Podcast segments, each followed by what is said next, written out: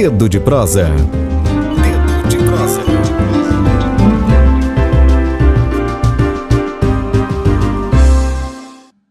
Hoje, sexta-feira, 16 de abril de 2021, nosso quadro de entrevistas, o Dedo de Prosa, é, recebe duas convidadas aqui. Ah, nós estamos aqui recebendo a comunicadora popular e militante do Coletivo de Juventude do Movimento dos Trabalhadores Sem Terra, o MST, no Pará, Nieves Rodrigues. Nieves, seja muito bem-vinda à Agência Tambor. Bom dia para você. Bom dia, Flávia. Bom dia para todo mundo também que está assistindo a gente nas redes sociais, que está acompanhando aí pelas rádios. Prazer estar aqui com vocês.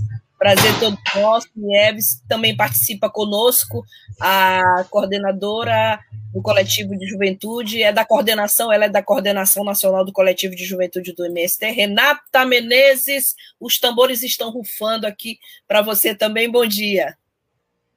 Bom dia, Flávia. Bom dia, Nieves. Bom dia a todos e todas aqui que estão acompanhando a gente. Obrigada pela presença, meninas. Olha, vamos conversar agora com elas eu já anunciei no início do jornal, a décima sobre a décima quinta edição do acampamento pedagógico da Juventude Osiel Alves, que compõe a Jornada Nacional de Lutas do Movimento Sem Terra.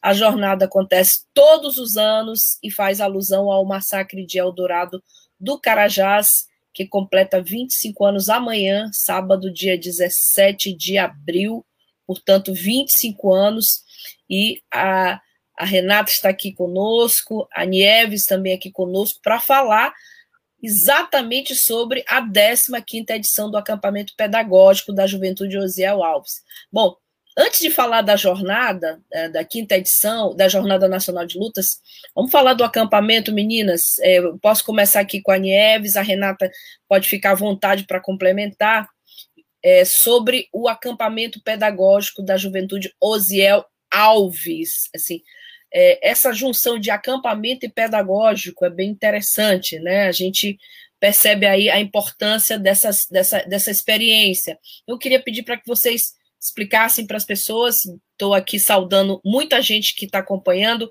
Altemar Moraes, Micaele Santos, obrigada Micaele, que comenta a juventude sem terra presente, Marcos Saldanha, que é jornalista aqui do Maranhão, e diz bom dia na escuta e diz que o 17 de abril precisa ser lembrado e compreendido não como exemplo de impunidade, mas de luta pela terra e pela vida. Isso aí, Marcos, obrigada. É, então, Nieves, é, esse acampamento pedagógico, em que consiste? É um acampamento pedagógico que tem o nome Osiel Alves, é um acampamento pedagógico de juventude. Qual é o significado dessa ação? É, então, Flávia, é, o acampamento pedagógico ele surge lá em 2006, né, com uma grande atividade de reconstrução do monumento comunitário das Castanheiras, né, que fica na curva do S. E foram a juventude se acampou, é, se acampou na curva durante 17 dias para fazer essa atividade, né? E foi daí que surgiu mas porque é pedagógico também, né? Ele é um processo também que é de, de formação, não é simplesmente um encontro em que jovens vão lá e também só para fazer a memória do, do, massacre, né? Mas é esse espaço de formação em que a juventude está inserida e que ela constrói no dia a dia, né? E tem essa vivência de acampamento. Tem alguns jovens que já são de assentamentos e que não passaram por esse processo de ocupação da terra. Então, a juventude também passa por esse processo de vivenciar os primeiros dias de que é um acampamento, né? É, ela está inserida desde a construção dos barracos que a gente monta na curva, desde a construção da cozinha, pensando a programação, dividindo as equipes de trabalho, né, se organizando nos núcleos de base, que são pequenos grupos que a gente no MST tem como a nossa organicidade para a gente poder discutir, né, em pequenos grupos para a gente poder é, levar também assim o que, é que as pessoas estão pensando, né, para uma coordenação maior. Então, esse é um processo de avaliação constante e que são divididas desde o, desde o alvorecer ao momento pedagógico, né? Quando a gente, a gente levanta às 5 e meia da manhã, né, nas nossas atividades presenciais, né, para a gente manter também a nossa prática militante. Então, a gente acorda com alvorecer com música e tudo mais, se organizando, e temos o nosso tempo estudo, né, que a juventude se reúne nos seus grupos para poder estudar algum texto sobre atualidade, algumas crônicas, enfim, algumas coisas que a gente vai selecionando para a gente enriquecer mais o nosso debate durante esse processo, né? Temos o nosso momento também que é de organização do nosso espaço, é, o momento de contribuição na cozinha também, nosso momento de plenária que é para debater né, os nossos temas, não só da memória, como eu já disse, mas também que, que nos cabe enquanto jovens. Então, até o tema da educação ele é muito presente, né? É, para essa juventude que está participando e como é que ela se insere nesse processo. E também trazemos a memória né, de Osiel, Sim. Osiel, que era o.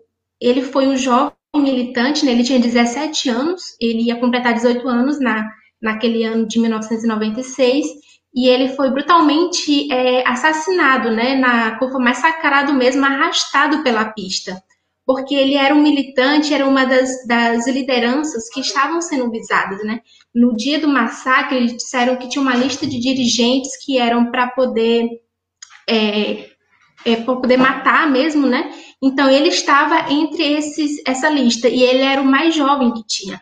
Ele era um grande animador. A gente, o movimento sem terra estava em marcha, né? Que saiu de Curionópolis e até Belém, né? Reivindicando a reforma agrária, o acesso também a alimentos e foi na curva que pararam para montar um acampamento durante a marcha, né, para poder se organizar, para reivindicar ônibus para chegar até Belém, para poder é, conversar com as autoridades, com o pessoal, enfim, para poder reivindicar a reforma agrária e, e ficou esperando respostas do, do governo, né? Mas a resposta que veio foi, foi a polícia dos dois lados encurralando aquela multidão de sem terras que estavam ali só reivindicando um pedaço de terra para poder viver dignamente, né?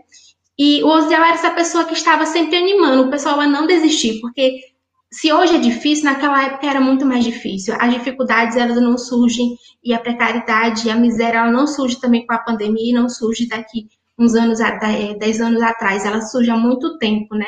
Que a gente vive e que a classe trabalhadora, os povos do campo mesmo, essas pessoas que produzem alimentos, ela vive em situação de, de miséria mesmo, né? Por falta de assistência do governo. E ele não deixava essas pessoas desanimarem, sempre estava lá entoando músicas, palavras de ordem organizando o povo. E no dia do massacre, colocaram ele dentro de uma casinha de madeira, né, junto com as mulheres e as crianças. Mas a polícia, ela foi para cima dessa casa e ele, para não deixar que nenhuma mulher e criança fosse é, morta, né, ele resolveu sair da casa e se entregar para a polícia.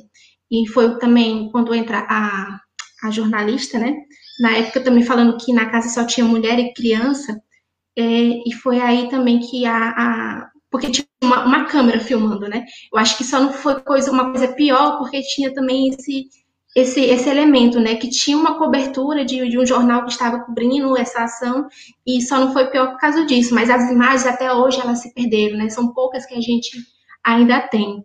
Mas é, a gente vê na, em algumas imagens quando o Osiel ele é arrastado, né? ele dá um flash de imagem assim quando a gente vê que ele é puxado pela polícia e arrastaram ele pela curva e mandavam ele é, gritar palavras de ordem, né? E quanto mais ele gritava, mais eles é, machucavam ele é, ali no na pista. Covardemente. Covardemente, né? Então, enquanto ele gritava Viva MST, né? Ele foi massacrado pela polícia a mando do governo do estado naquela época. Acho que é bom sempre ressaltar que não só é a polícia, né? O estado do Pará. O governo do estado do Pará, naquela época, a Almi Gabriel, eles têm a mão suja de sangue, né? Porque, né? Exatamente. E o governo do PSDB na época, né? Então, eu também acho que ressaltar isso, que eles, eles sim, eles ordenaram, é, tipo, acabar de qualquer forma com, com a mobilização. Então, essa responsabilidade é deles.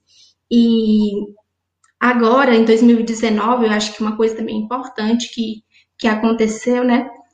É falar que a juventude nesses processos organizativos, e depois de, olha só, para vocês verem, depois de 14 anos que a gente fazia o acampamento, né? Já estamos na 15 edição, mas e do 25 anos do massacre, só em 2019, que foi através de um, um deputado aliado nosso, né, que conseguiu colocar um projeto para que a curva do oeste se tornasse patrimônio, né? Patrimônio do Estado, é, para também deixar na memória, mas também para que não se repita mais massacres.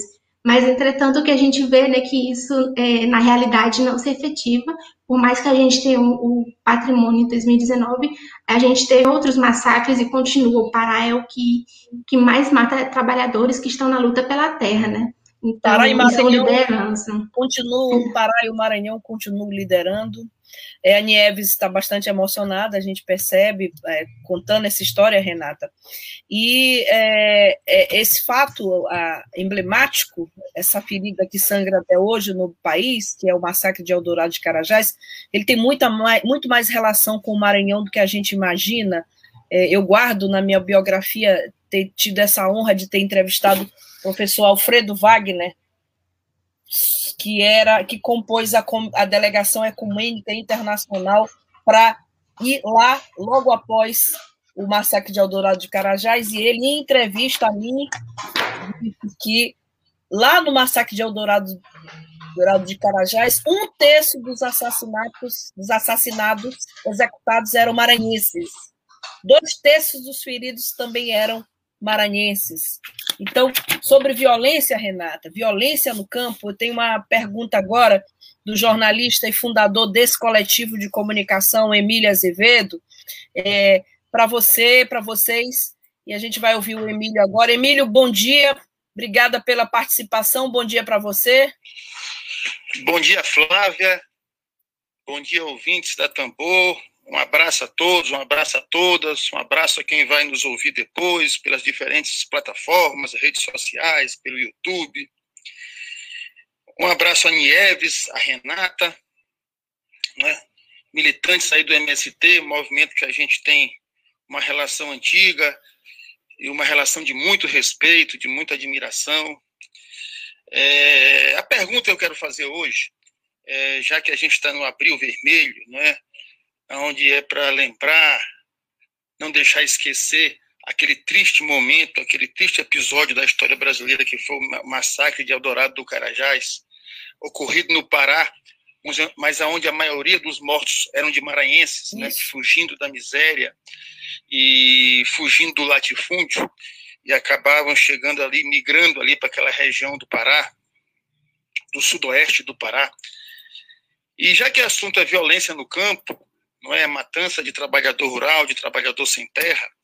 A pergunta que eu tenho a fazer é em relação a, a esse momento que a gente vive, que é de um governo é, é, é, é visivelmente racista, visivelmente contra os pobres, contra os quilombolas, contra os indígenas, contra o MST, né? e um governo que já se mostrou genocida, infelizmente, é, na prática, né, diante dessa pandemia, onde é evidente a responsabilidade nesses quase 400 mil mortos. O que eu queria saber de como está, se vocês têm algum levantamento não é, em relação à violência no campo não é, no Brasil nesses últimos dois anos, onde se estimula não é, é o, o uso de armas, onde o governo trabalha para armar a população e principalmente armar latifundiários, além de milicianos. Eu queria saber de como anda não, e a questão da violência no campo, se vocês têm dados atuais a respeito desses dois anos, a relação de violência no campo com os dois anos de governo Bolsonaro. Emílio Azevedo para o rádio, para o Rádio Jornal Tambor. Obrigada, Emílio. Renata, algum levantamento nessa pandemia, de violência na pandemia? Obrigada, Emílio. Nós temos aí o, os estudos feitos né, pela comissão, pela Comissão Pastoral da Terra, que com certeza traz alguns desafios nessa pandemia. Sistematizados enquanto pandemia, eu não sei dizer. O que eu, o que eu consigo informar é que nesse período, já desde o golpe de 2016, né, nós tivemos uma crescente assim no aumento dos casos de violência no campo, né? Isso se reflete nos massacres que a gente teve, que é importante relembrar antes da pandemia, como o massacre de Pau d'Arco e outros, mas também nos próprios povos indígenas também que vêm sendo perseguidos muito fortemente. Então, acredito que tem um elemento que nesse momento é, é importante considerar que também a violência ela não se dá somente dessa forma, né, do, da, da perseguição, né, da tortura, do, do, do assassinato, ela também vem se dando de outras formas, como é o processo de, de perseguição aos povos indígenas pelo conflito pela terra e pela questão ambiental.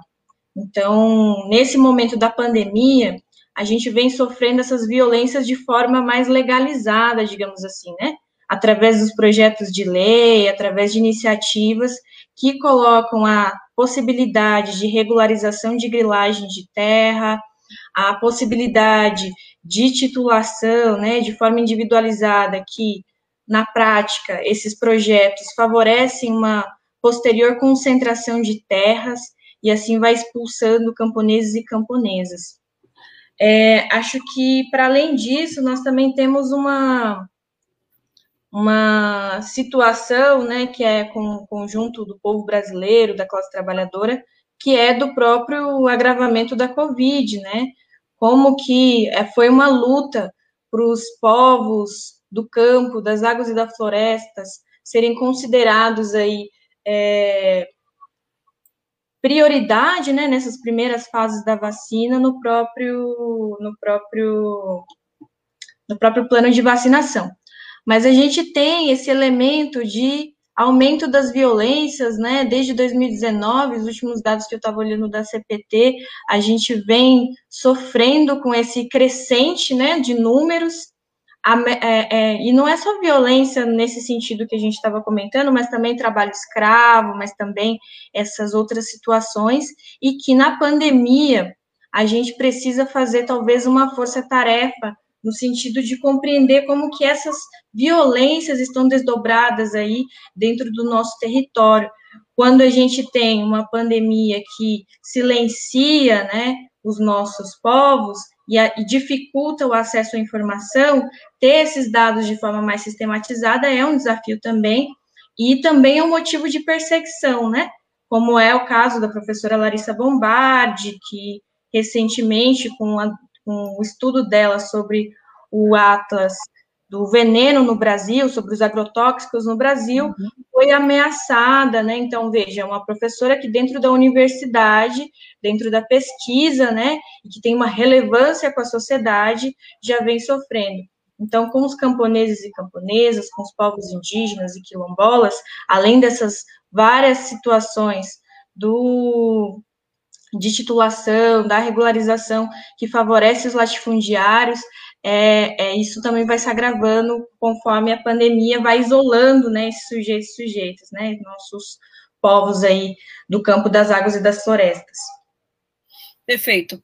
Nieves, estou é, vendo aqui a programação aqui do da jornada de lutas, é, dia 16 de abril, portanto, hoje está programada uma ação nas redes sociais. E ontem, ontem a agência Tambor manteve um grupo interno de, de debates e de discussão de pautas, e eu coloquei, eu sou a pessoa que provoca, né, que gosta de estar, é, que eu provocando, né, só atrito gera fogo, né, e eu coloquei um link lá do, da, do blog lá da Socialista Morena, o link de um filósofo croata, croata, perdão, que dizia que a direita sabe usar melhor as redes sociais e que a esquerda deveria criar seus próprios meios de comunicação. Ele diz em entrevista que a esquerda tem muito a fazer para se apropriar dos memes de produção. Eu coloquei essa provocação dentro da agência Tambor, virou polêmica, Emílio se manifestou e tudo mais. E eu estou vendo que vocês hoje são duas jovens. É, tu tens quantos anos? Tu tens é, 25, sei lá, 20, 21? A tua idade e a idade da Renata? Eu tenho 23 anos. 23. Renata, você tem quantos anos? Eu tenho 22.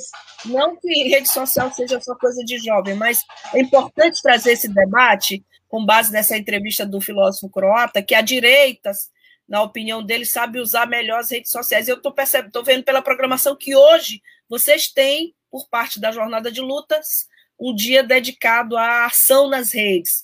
Então, eu queria te fazer essa, essa provocação. Primeiro, perguntar como é que vai ser essa ação, como é que vai ser feita.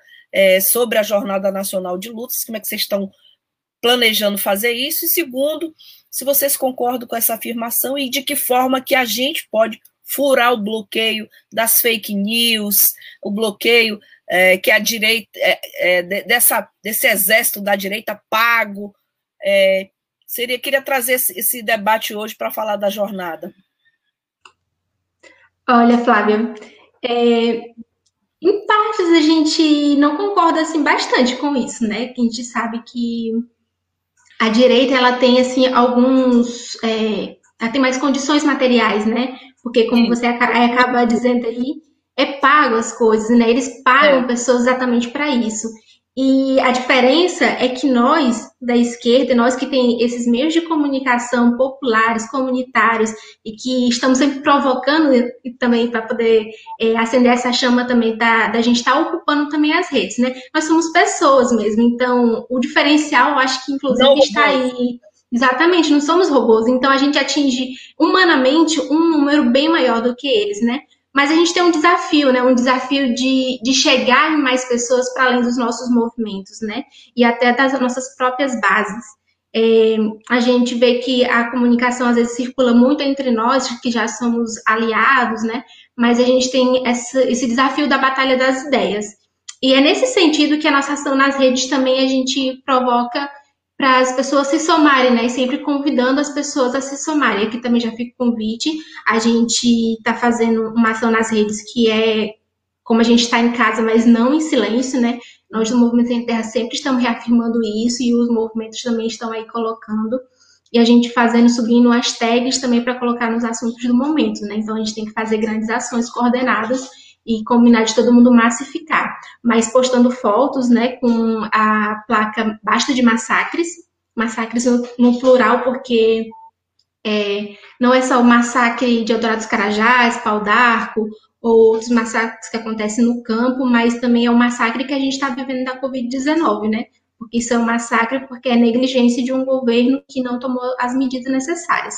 E no dia 17 a gente também está é, vamos ter amanhã né, um tuitaço, que é para poder também, exatamente, ocupar também essa rede que às vezes as pessoas acham que a gente não tem muita incidência, mas a gente já provou em algumas ações durante essa pandemia que é possível sim, né? Então a gente tem que fazer a nossa articulação de redes, né? Articulação de redes porque a nossa a gente, é povo, né? É o povo mesmo é, sendo um comunicador popular dentro do movimento a gente tem isso também, né? Que todo sem terra também ser um comunicador, acho que isso é fundamental para a gente poder seguir, né? Então, agora, como a gente ocupa os memes aí também, né? É, os memes são importantes, né? São importantes. E a juventude sem terra, é. ó, o que ela tem feito ultimamente, né? Dentro do acampamento, acho que já falando dessa atividade online que a gente teve, né? É, a gente teve oficinas, e uma delas foi oficina de TikTok, né? Como é que a gente também é, gera o, engajamento nessas redes sociais, mas colocando as nossas pautas. Então, a partir dessa oficina, a gente fez uma grande mobilização com a, com a juventude, né? E de fazer TikToks convocando para um plantio, né? Que é plantar essa semente da resistência em memória do, do do massacre de Adorados Carajás, memória de Osiel, mas também memória daqueles todos que tombaram. E super deu certo nas redes e, e teve uma grande receptividade, né, das pessoas que não são do movimento e que nos acompanham. Então, a gente também está se desafiando, só que a gente também tem que descobrir, né? Como a gente não vai fazer que nem eles, a gente não vai fazer da mesma forma que eles. A ah. gente tem que criar as nossas, é, as nossas formas, né? A gente tá nessa pandemia também foi desafios aí de de como a gente também é fazer, criar as nossas próprias redes e tudo mais, mas também se desafiando no, na técnica mesmo, né, de nos softwares livres, que é super importante também, né, para a gente também não ser barrado. Mas a gente vê uma grande movimentação da juventude e estamos bem confiantes também que a gente vai conseguir, inclusive, né, é furar algumas bolhas que os pessoal gostam de dizer, né, que a gente tem as bolhas, mas a gente está furando, a gente está ocupando tudo que a gente pode ocupar. A gente não só ocupa a terra, a gente ocupa as redes também. Maravilha! Olha, estou conversando, tá, a Cláudia Santiago está comentando aqui, que juventude bonita. A Zaira também comenta aqui, como não se orgulhar dessa juventude sem terra. estou conversando com duas meninas com menos de 25 anos, estou com a Renata, estou com a Nieves, a gente está falando de rede social, está falando de comunicação, está falando de jornada de lutas, está falando com duas jovens do, do Movimento Sem Terra. O Altemar está comentando, Altemar Moraes é nosso companheiro do, de Agência Tambor. A direita capitaliza, paga e potencializa as fakes. Renata, e a esquerda? A esquerda é, nas redes sociais. Queria que tu falasses agora para a gente um pouco da paixão que move um jovem que ingressa nessa causa é, de forma inequívoca, de forma é, apaixonada mesmo, assim. Queria que tu falasses um pouco para gente. Aliás, eu já estou vendo aqui, vou aproveitar e vou divulgar o tuitaço, tá? É amanhã às 9 horas. horas da manhã, não é isso? Tem um ato político-cultural às 10 horas, virtual, e tem o tuitaço às 9, não é isso, Renata? Isso, isso mesmo. Todos e todas estão muito convidados aí a somarem com a gente, né? Na construção desse 17 de abril, nessa jornada, que não é só uma jornada do MST, né? Ela é uma jornada que é do campo e é da cidade, porque ela interessa a todos e todas, né? Já dizia Tiago de Mello, e acredito que a nossa compreensão, né, nesse momento da pandemia, é de que a imobilidade, né, não nos mover não pode ser possível, não é uma opção para nós, principalmente para um governo que está colocado, né, que é de morte, que é genocida e que preza pelos lucros e não pela vida. Então, ocupar as redes, além de ser uma forma de incentivar a nossa juventude a continuar é, na luta, a continuar se mobilizando, a participando, é também uma forma da gente construir, né, relações, construir formas que alcancem o conjunto da sociedade para combater esse conjunto de fake news, esse conjunto de é, desinformações, né, que já dizem por aí, nós temos a pandemia do Covid, temos a pandemia da fome, mas também temos a pandemia da desinformação e do Covid. Então, nossos jovens, eles são convocados a fazerem essa defesa das nossas pautas, das nossas lutas para esse momento. E elas têm muita, elas são muito necessárias e são necessárias tanto do ponto de vista da luta pela terra, da luta pela reforma agrária, da defesa né, dos nossos territórios nesse momento do Abril Vermelho, mas também para a gente falar do Fora Bolsonaro, para a gente falar do auxílio emergencial e para a gente falar da vacina, né, são pautas necessárias. Então, ocupar essas redes é também é, colocar essas pautas como relevantes, como importantes e fundamentais, e também se desafiar na criatividade, né? quando a gente se desafia com, com criatividade, com produção, né, com construção, a gente também consegue chegar em mais corações e mentes, como a gente gosta de dizer, né? A gente consegue se ver melhor naquilo, se ver representado, né, na diversidade que são as pessoas, que são os povos, que são os sotaques, que são para combater justamente essa ideia de que do que, que é o padrão, do que, que é o que está posto, e a comunicação tem muito essa potência hoje, né, pelas redes sociais, porque a gente precisa, de fato, democratizar esses meios, e a juventude, com certeza, é uma das linhas de frente, né, que se desafia e que vai se, se apropriar para conseguir é, conseguir dar conta dessa tarefa, né? É uma tarefa da nossa geração ocupar essas redes, assim como é a tarefa ocupar a televisão, ocupar as rádios e ocupar os demais espaços. Para nossa geração, ocupar as redes é muito fundamental. Maravilha. Nieves, assim, amanhã o país para, pelo menos deveria todo o país parar para lembrar do massacre de Eldorado de Carajás, que completa 25 anos. Você tem 23. Você não havia nascido ainda, as duas, né? Não haviam nascido ainda quando ocorreu o massacre de Eldorado de Carajás. O que dizer para jovem da tua idade que pede a volta da ditadura, que não sabe da existência do massacre de Eldorado de Carajás, que nega toda, todos aqueles que foram executados covardemente na ditadura militar, torturados e que ainda hoje são no campo, é, como aqui no nosso Maranhão, que quebradeiras de coco são expulsas de terras porque estão lá buscando coco. O que dizer para jovens é, que estão pedindo a volta da ditadura?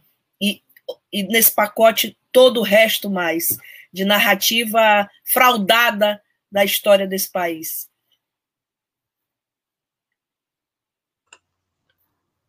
Acho que começar com um pedacinho do que o Pedro Tierra diz em poema, que o nosso ofício sobre a terra é ressuscitar os mortos e apontar a cara dos assassinos. E a gente tem um dever moral, enquanto juventude também, de não deixar que a história se repita. Porque isso também é, ele está no nosso futuro, né? Também, é, não só no presente, mas também no futuro, as nossas gerações elas não vão é, sobreviver se a gente continuar pedindo a volta da ditadura, se a gente continuar apoiando genocidas e essa política de morte que querem nos colocar para a gente, né? A gente tem que procurar se informar e, e, e, chega de dizer que, inclusive, as, acho que uma coisa muito importante que a gente tem que ver que no debate sobre o pessoal chama de minorias, né? Mas também de classe, tudo mais, diz que é vitimismo e não é porque a gente só sente mesmo assim quando a gente está passando, né? Então, mas a gente tem que procurar saber a realidade das pessoas, né? Então, a maioria acho que desses jovens, né, a gente tem muito entre nós, inclusive, acho que é uma coisa que a gente tem que se dizer, que nós que somos classe trabalhadora, que somos camponeses, que estamos aí nas periferias, nós temos sim muitas pessoas que pedem isso, né? Pela, e muito por falta de informação e, e, nós que temos essa informação, por mais que seja cansativo muito ficar explicando que não é isso, mas a gente também tem que procurar formas de fazer que as pessoas se entendam, né? As pessoas entendam que isso é, é um projeto de morte, não é para os outros, não, é para a gente mesmo, né? A juventude da periferia está aí morrendo todo dia, né? Principalmente a juventude negra. Então, a gente a gente tem que romper com essas barreiras. Isso não é uma opção, isso é um dever que a gente tem com esses novos mundos que a gente está tá ocupando, né? Então, não, acho que é, estudar bastante, né? Nunca também é, se desfazer da educação, né? A, a educação ela vai para além da escola. A educação também ela é construída no cotidiano, né? Então, vamos é, se atentar mais para isso. Nós temos aí uma juventude que também está sofrendo bastante com essa falta de, de educação, né? De, nesse momento da pandemia, uma educação muito precarizada. É, eu também sou estudante de educação do campo, né? Então, eu, como é, ser estudante de educação do campo, que estou me formando para ser professora também, coisa assim, nós temos o dever de ensinar os nossos educandos também, né? Sim, ensinar não, mas compartilhar com eles as histórias, as histórias verdadeiras. A gente não é um, um país que foi descoberto, a gente é um país é, colonizado e que foi massacrado também, os nossos povos originários, e estamos sendo massacrados até hoje, né? E não é só índio, não é só sem terra, como o pessoal gosta de dizer, que está morrendo, e se desfazer disso, né? Todo mundo, e uma hora vai chegar na gente. Não, ninguém está isento, né? Então, a gente tem que se atentar à juventude mesmo, para a gente usar as ferramentas que a gente tem para poder continuar. Não é fazer uma luta ou uma coisa assim, mas se você já é, é, espalhar essa informação, as informações verdadeiras, não as falsas, né? A gente também já está cumprindo um papel muito importante. Renata, qual o recado que você mandaria para a juventude brasileira que pede a volta da ditadura, que sequer desconfia que houve um massacre lá em Eldorado, com trabalhadores executados covardemente, que sequer imagina que há gente no campo sendo ameaçado de morte, sendo assassinado.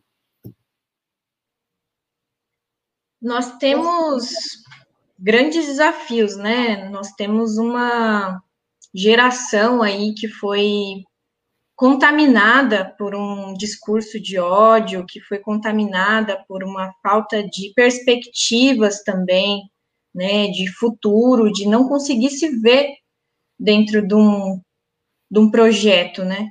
E isso se reflete nessa nesse ganho aí do discurso do ódio, nessa crescente, né, que capita a juventude com alguma força. É, eu acho que o que nós temos para contribuir com esses jovens é a organização, pensando processos, né, porque, de fato, a gente compreende que essas mensagens elas não são é, simples, né? Nós não damos respostas simples para as coisas.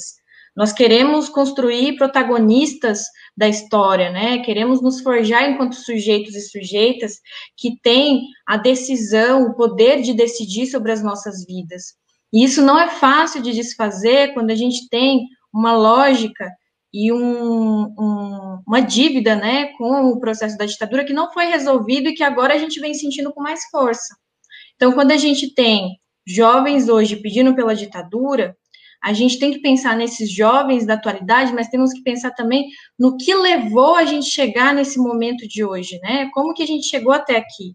E é uma, uma das partes mais fundamentais disso é essa falta de resolver essas contas com o passado, de resolver essas contas com essa ditadura que não é dita, né, como deveria ser dito nas escolas, não é trabalhado nem pelos professores, não é trabalhado porque há uma escolha, né, desse Estado de dizer o que, que é e o que, que não é, quando, na verdade, é, a gente sabe como que, que, são decisões, quem escreve esses livros, quem constrói essas histórias, são as classes dominantes.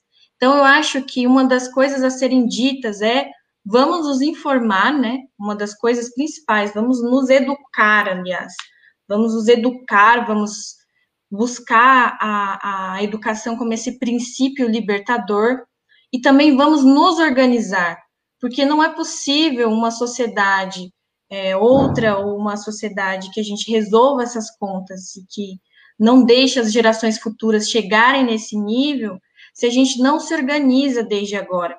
Então, acho que esse é um recado e que a gente precisa, inclusive, enquanto esquerda, aprender sobre essas formas de organização, né? Que formas são essas de organização? Que jeitos que a juventude hoje pode se enxergar no futuro, lutar por ele e buscar essa perspectiva é, sem cair nessas armadilhas que, que são sempre de respostas fáceis, né? São armadilhas, são atraentes, são caminhos fáceis, são respostas simples para problemas históricos muito complexos. Então, acho que isso é uma, é uma lição que a gente tira não só de agora, mas para sempre, né? Para conseguir ter um projeto que nos represente e uma juventude, né? Que consiga é, se, se, entender enquanto povo, se entender enquanto classe trabalhadora e entender os problemas que o nosso país historicamente enfrentou para poder mudar isso, justamente. Meninas, chegou o nosso tempo mas em nome da agência Tambor, é, para nós foi muito importante a fala de vocês, sobretudo a história de luta de vocês. É, nós queremos agradecer pela presença e agora sim a gente pede para as duas, para Renata, para Nieves, nós conversamos aqui com a Nieves Rodrigues, que é comunicadora popular, militante do coletivo de juventude do Movimento dos Trabalhadores Sem Terra lá no Pará, e com a Renata Menezes, que é da coordenação nacional do coletivo de juventude do MST. Nieves, eu, as tuas considerações finais é, e a Renata também.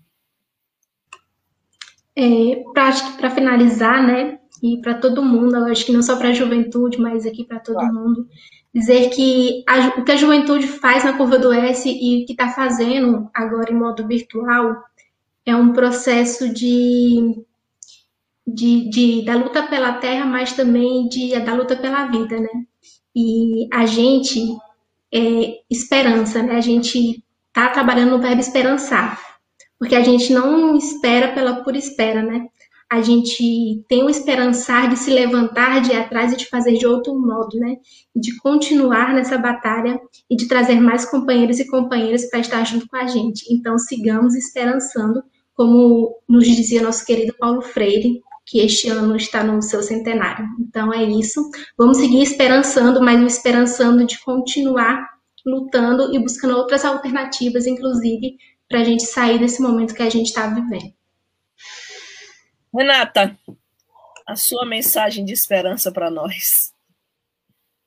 Ou não, Eu ou acho... de provocação também, pode ser. Não, eu acho que estamos aí, né, com a construção da jornada, então continuaremos nos falando. mas não tenho muitas contribuições, porque me sinto muito contemplada na fala de Nieves, né? Esperançar nesse centenário de Paulo Freire e a partir desse legado precisa ser a nossa referência para a gente seguir semeando, para a gente seguir cultivando, né, as novas gerações e cultivando também aquilo que a gente quer do nosso país nesse momento tão difícil e tão duro, né? Então seguimos esperançando e cultivando afetos, rebeldias e lutas. Bom, muito obrigada, meninas. Esse tambor vai continuar rufando aqui todos os dias. Obrigada. E mandem para nós todas as, as, as os cards, todas as produções de comunicação para que nós possamos aqui compartilhar e integrar mais ainda essa rede eh, que amanhã vai estar ativa, ativa desde hoje, né? Dos, sobre os 25 anos do massacre de Eldorado de Carajás. Obrigada, Renata, obrigada, Nieves. A todos e a todas, uma ótima tarde, um bom fim de semana, um abraço grande. A Agência Tambor vai continuar existindo e resistindo.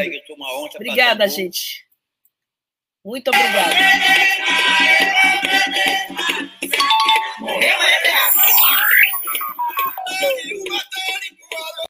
Web Rádio Tambor a primeira rede de comunicação popular do Maranhão. Comunicação comunitária, livre, alternativa e popular.